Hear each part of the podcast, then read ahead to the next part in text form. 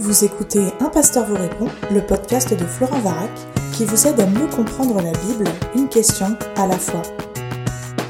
La question pour ce podcast n'est pas une question. J'ai la joie d'être euh, accompagné par euh, Étienne Lermenot. Étienne est un pasteur baptiste qui est aussi directeur de l'Institut biblique de Nogent. Et puis, je ne mentionne que quelques-unes de ses casquettes nombreuses. On connaît son influence et son impact dans la francophonie. Je suis très reconnaissant qu'il accepte de se prêter à mes questions pour une euh, question en fait importante. Euh, on en discutait ensemble lors d'une réunion de, de, Juifs pour Jésus, parce qu'on travaille sur le même comité européen. Et on constate qu'il manque des pasteurs. Alors, la question toute simple que moi je pose à Étienne pour ce podcast, c'est pourquoi est-ce qu'il manque tant de pasteurs. Étienne, bonjour. Bonjour. C'est un plaisir pour moi d'être là avec, avec toi. Ça, c'est super sympa. Vraiment, j'apprécie le, privilège.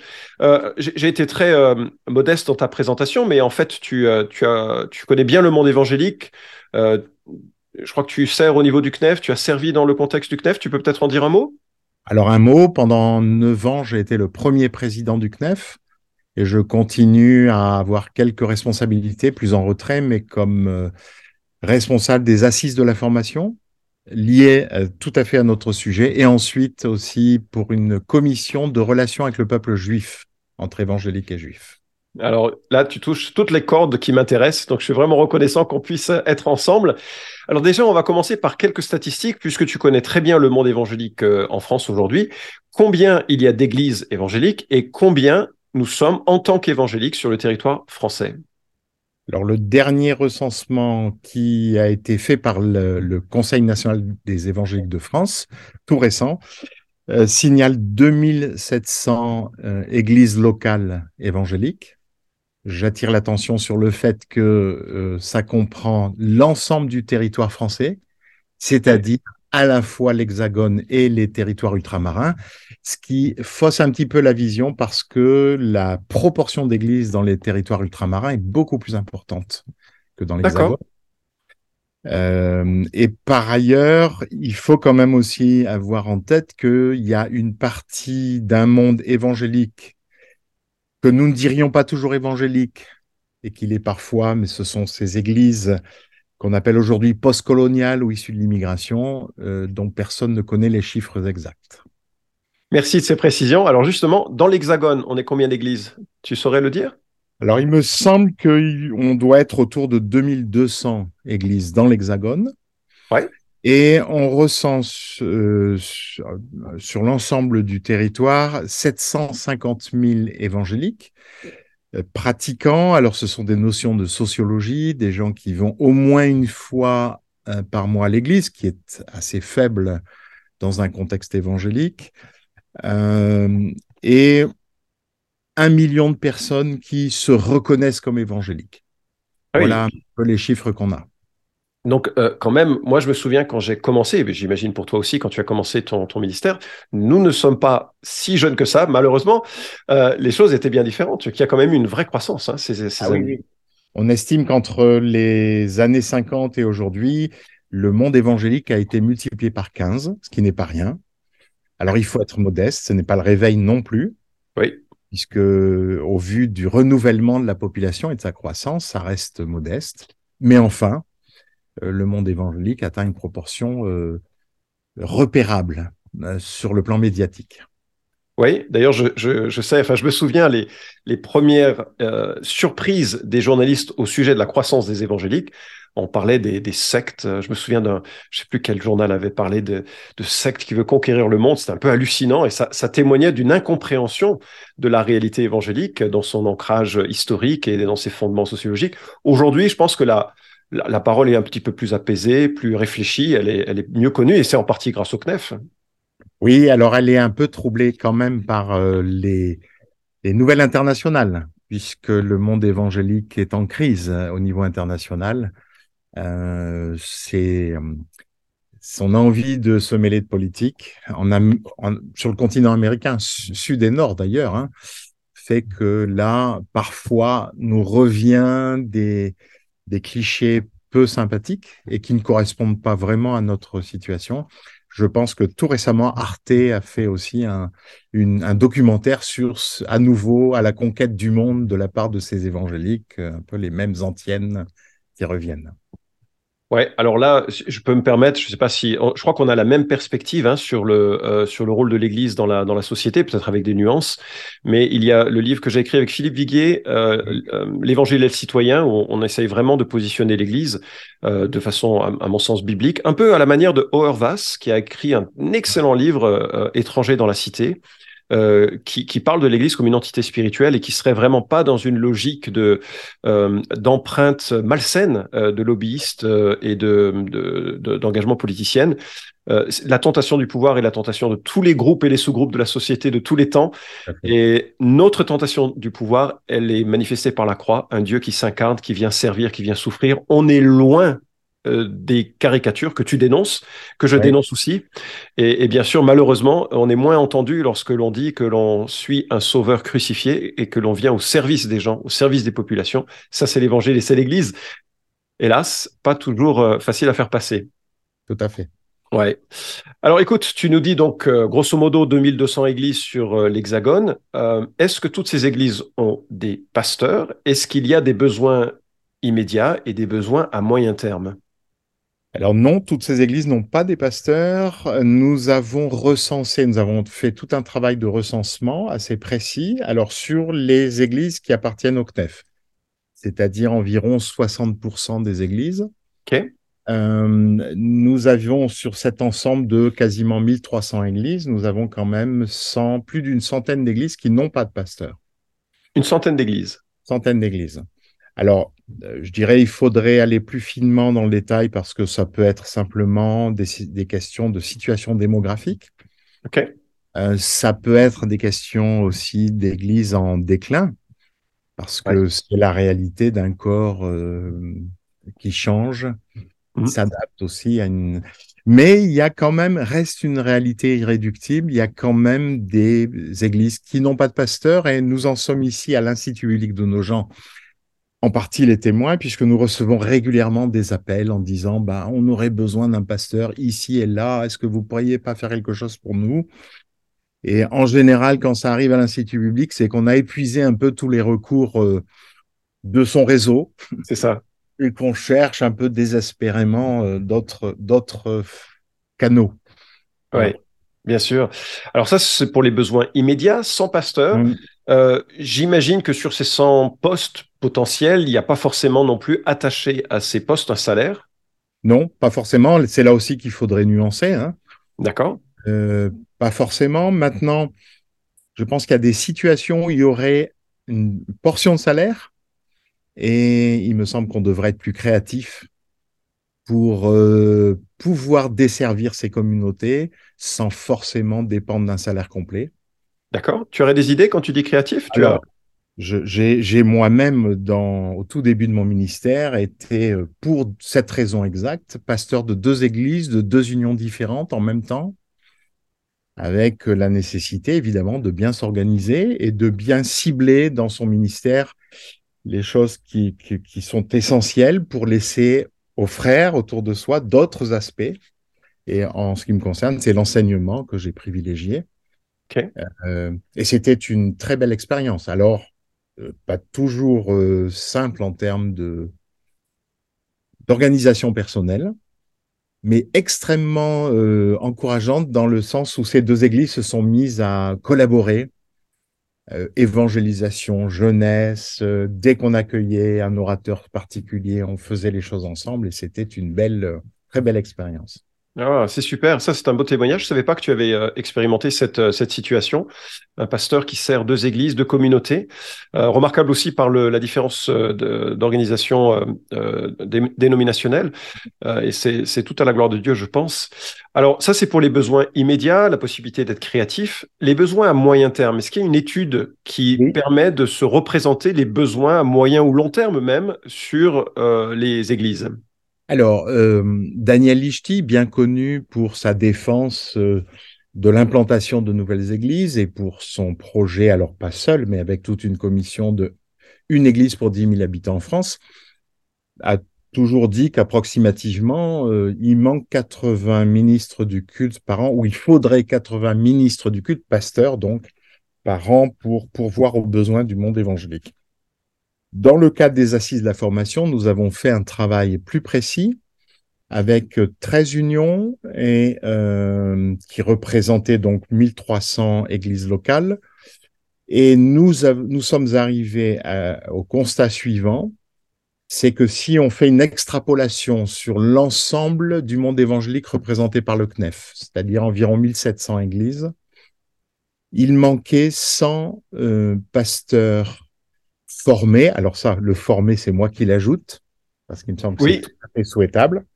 100 pasteurs formés par an pour pourvoir aux besoins de renouvellement du corps pastoral qui est vieillissant. Euh, il faut en avoir conscience. 100 par an pendant 10 ans. Ça, 100 par an pendant 10 ans. 100 par an pendant 10 ans et on est quand même assez loin du compte actuellement. Alors, est-ce que tu saurais représenter le compte actuel entre ceux qui sont formés par euh, l'Institut biblique de Nogent, l'Institut biblique de Genève, euh, celui de, de euh, Alors, oui, etc., les facs de théologie? Alors, on a, on a fait un compte très précis hein, des huit institutions majeures du monde francophone européen c'est-à-dire Institut biblique de Bruxelles, de Genève, de Nogent, de Léognan, euh, la faculté Jean Calvin, la faculté d'Aix-en-Provence et la HET Pro en Suisse. Et sur l'ensemble, il sort actuellement 35 euh, à 40 diplômés qui se destinent au ministère pastoral. Oui, parce que certains se destinent au travail missionnaire ou à d'autres types de ministères. Et dans ces 35 à 40, donc j'ai essayé de, à la louche, d'écarter ceux qui vont en Belgique et en Suisse. Non pas que ça ne nous intéresse pas, mais là, le sujet, c'est notre territoire. On les aime aussi. On les aime aussi. D'autant qu'ils nous ont bien souvent rendu cet amour en envoyant eux-mêmes des, des pasteurs. Euh, euh donc, on est à 35, mais j'attire l'attention sur le fait que 35 personne formée qui se destine au ministère ne fait pas 35 pasteurs à la sortie. Ah, explique alors. Alors, il y a d'abord un stage, très souvent, un stage d'une année, c'est assez classique, hein, qui va déjà euh, permettre d'éprouver une vocation euh, dans in vivo, mm. avec des situations plus complexes ou parfois plus euh, non imaginées par le candidat. Ça, c'est une réalité. Alors, en généralement, cet écrémage, il reste assez faible, il existe. Mais là où il est plus important euh, et qui me préoccupe depuis longtemps, j'ai écrit sur ces questions, c'est que beaucoup ne durent pas dans le ministère. Tu as des stats? Alors, je n'ai pas des stats euh, euh, précis. Je l'avais fait pour ma propre fédération, mais on avait sur 150 pasteurs, on en avait 5% en moyenne qui quittaient le ministère. Et si ça fait année après année qu'on n'a pas de renouvellement, évidemment, c'est un peu ennuyeux. Euh, voilà. Et c'est une tendance qui a plutôt s'accentue qu'elle ne se qu'elle ne se résorbe. Oui. Alors ça va nous euh, ça nous conduit à une, autre question qui concerne la, difficulté du, euh, ministère.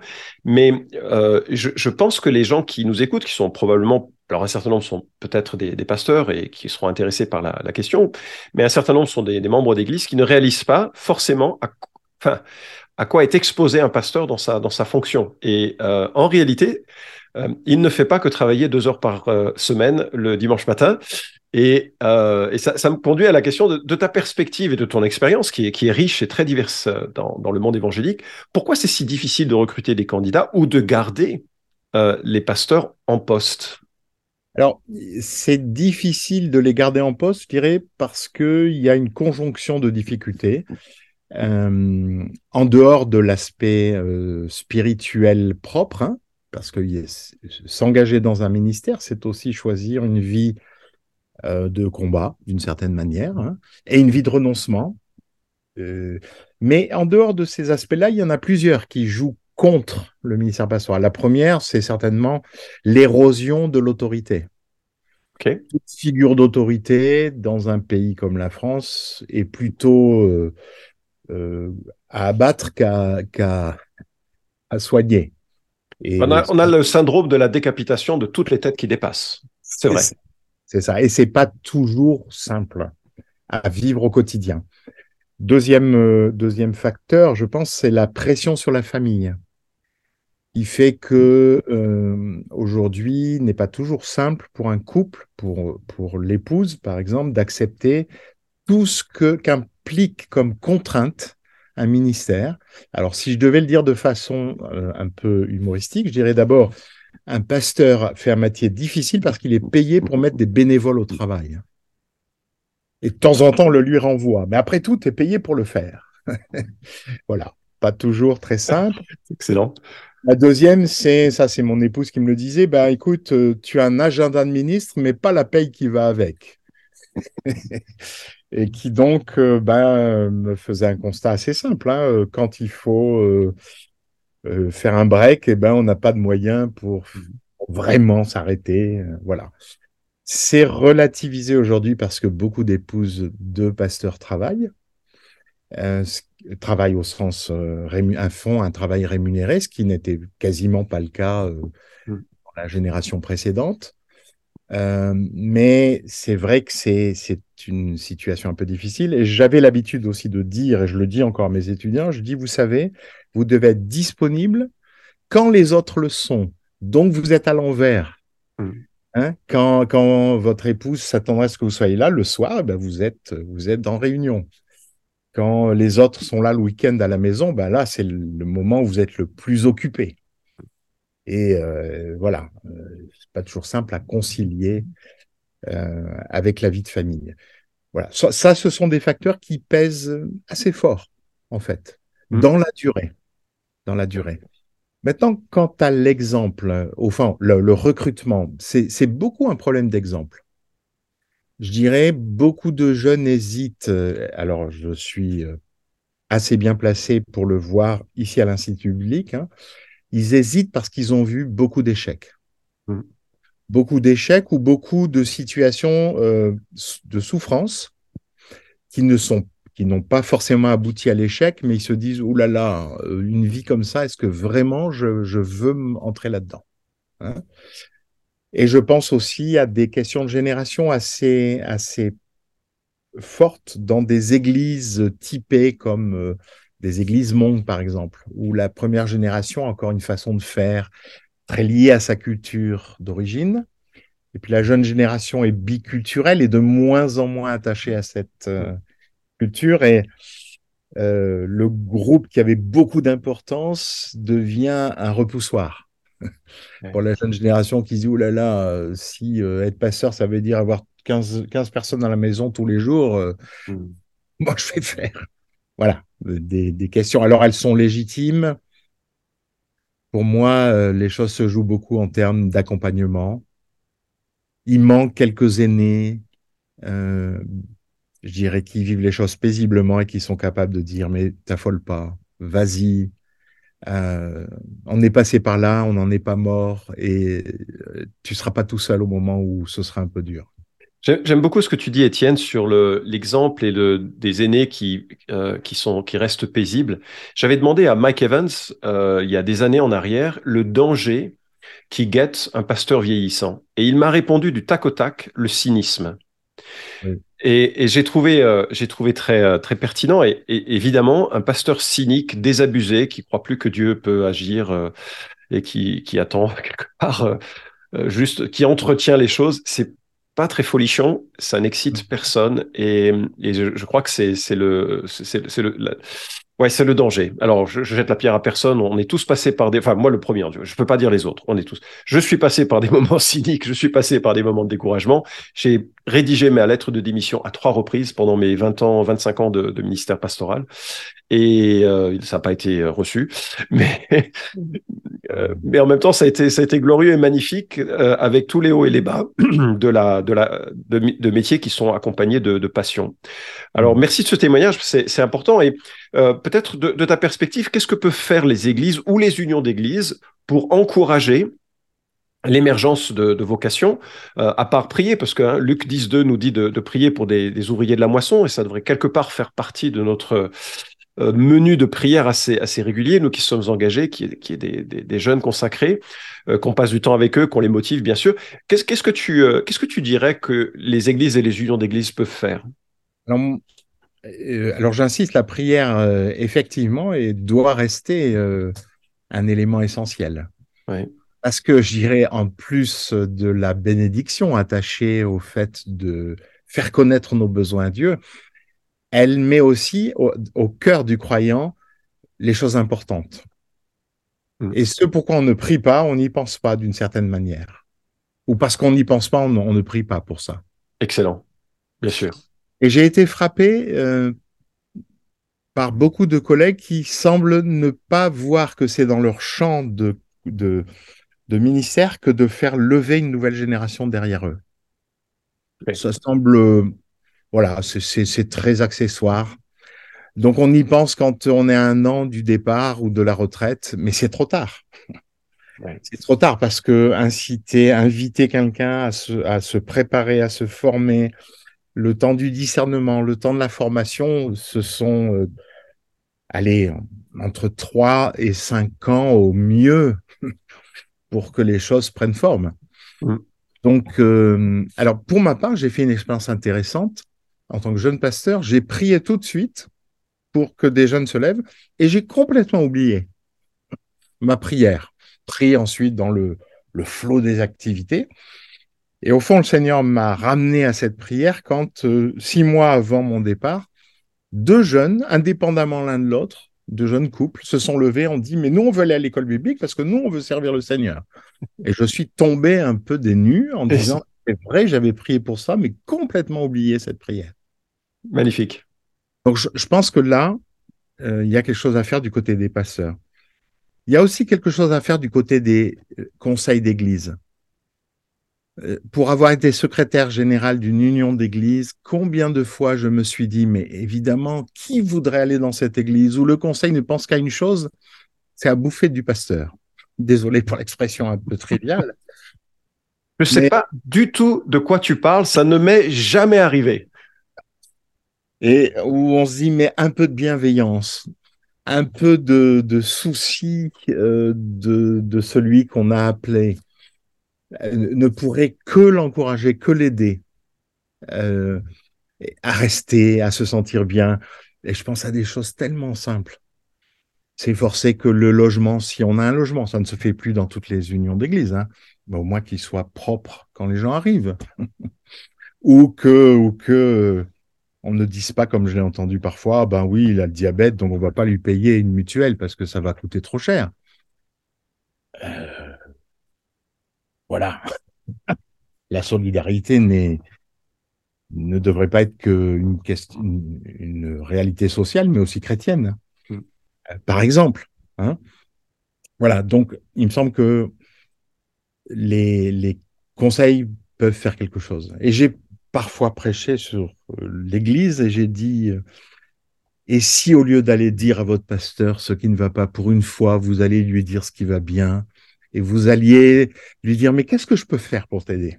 Je suis sûr que vous l'encourageriez. Quant aux unions, je pense que là, il y a des, je pense qu'il y a plusieurs choses et certaines euh, le font très bien. Hein. Je pense qu'on peut euh, beaucoup aider en étant d'abord, je dirais, un peu à la, à la, pointe sur le plan administratif pour pas que le ministère local soit encombré. Mm. Questions complexes, euh, pas toujours à la portée de tous les conseils de l'Église je pense que des grilles de salaire, des indications d'un traitement correct euh, aident aussi. Mais après, il y a aussi un aspect plus spirituel, plus. Je pense que les unions qui essayent d'encourager à ce que leurs pasteurs soient accompagnés eux-mêmes par des pasteurs font un travail de fond euh, utile. Ok. Et, et je dirais, j'ajouterais même, la génération montante est de plus en plus demandeuse d'accompagnement. Alors, le risque, c'est qu'on fasse ensuite de la. qu'on devienne. Euh, qu'est-ce qu'il faut dire? Euh, Qu'on les prenne par la main et qu'on les garde dépendants. Il ne faut pas tomber dans ce travers. Mm. Mais c'est quand même une génération, je suis frappé, la jeune génération, qui est sans père. Mm. Alors, ils ont parfois un père, mais un père qui n'a pas toujours été un repère. Et voilà. Mm. C'est excellent et je voudrais, euh, je, je, peux, je peux que abonder dans les propos que tu tiens. En fait, c'est l'observation que l'on fait tous dans, sur le, le, dans la réalité. Alors, quelques idées pratiques. Tu parlais d'accompagner des jeunes ou prier pour des jeunes, passer du temps avec des jeunes.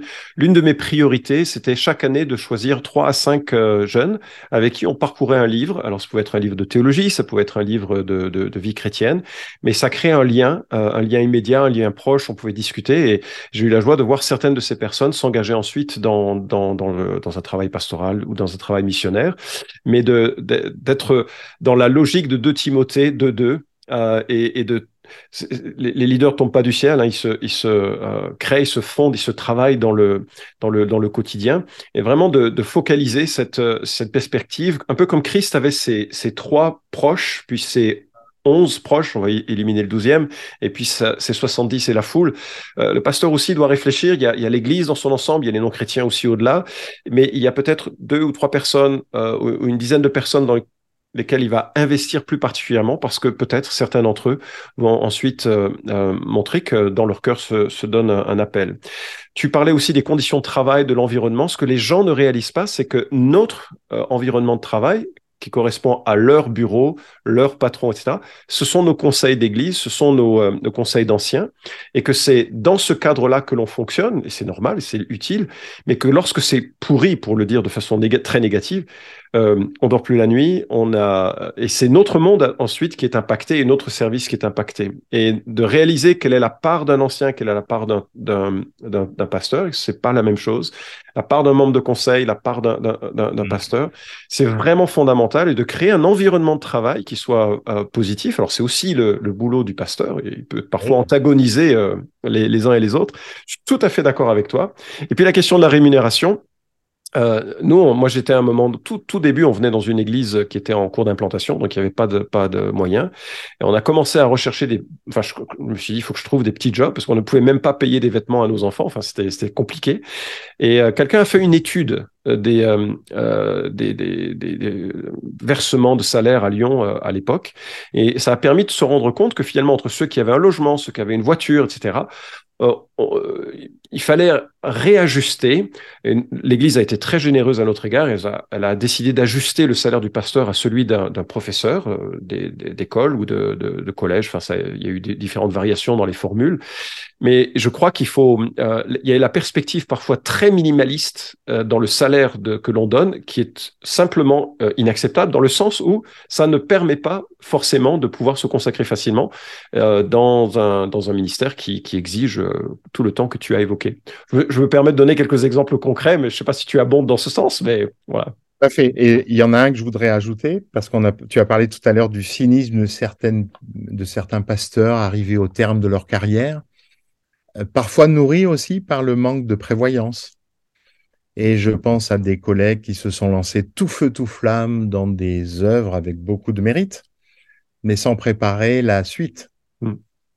Et qui se sont retrouvés ensuite dans le dénuement et mm. presque reprochant aux autres de ne va pas, pas avoir été là. Et là, je trouve que le corps que peut représenter une dénomination est aussi là pour dire euh, l'avenir se prépare, c'est notre rôle.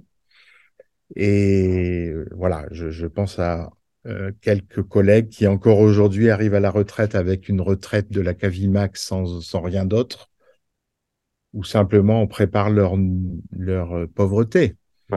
Euh, une, une, union peut prendre la responsabilité et dire non, ça, ce n'est pas acceptable. On ne peut pas programmer la pauvreté des pasteurs. Excellent. Voilà.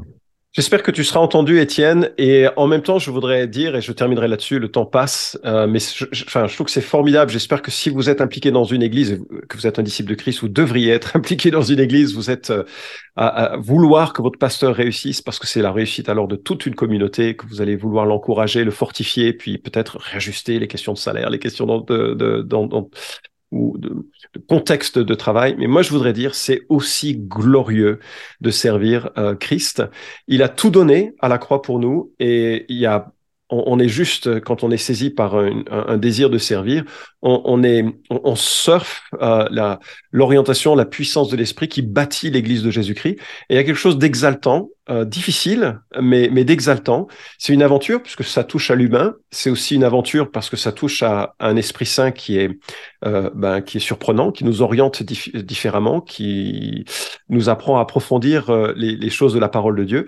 Et je trouve que c'est génial. Et franchement, euh, il faut considérer si c'est déjà le, que vous trouvez une, un plaisir dans l'engagement que vous avez dans, dans, dans, votre église locale actuelle, réfléchissez à la possibilité de répondre à un appel, à un besoin, de consacrer une vie, alors donc euh, parfois avec des, problèmes que l'on a évoqués, mais aussi à la gloire que que ça évoque, euh, qui, qui, accompagne en tout cas ce service. Et j'espère qu'il y aura plein de gens qui vont euh, se lever pour être formés dans les différentes institutions de formation pour répondre à cet appel. 70 pasteurs nouveaux en plus que ceux qui sont en cours de programmation, de formation par année, c'est pas rien. Et j'espère que ce podcast contribuera à l'émergence de nouvelles vocations. Merci beaucoup, Étienne. Merci. Cet épisode vous a édifié? Alors merci de le liker ou de le partager pour que d'autres puissent en profiter. Pensez aussi à vous abonner à la chaîne d'un pasteur vous répond pour ne manquer aucun des prochains épisodes. Enfin, si vous avez une question à poser à Florent Varac, écrivez-lui directement sur contact@toutpoursagloire.com.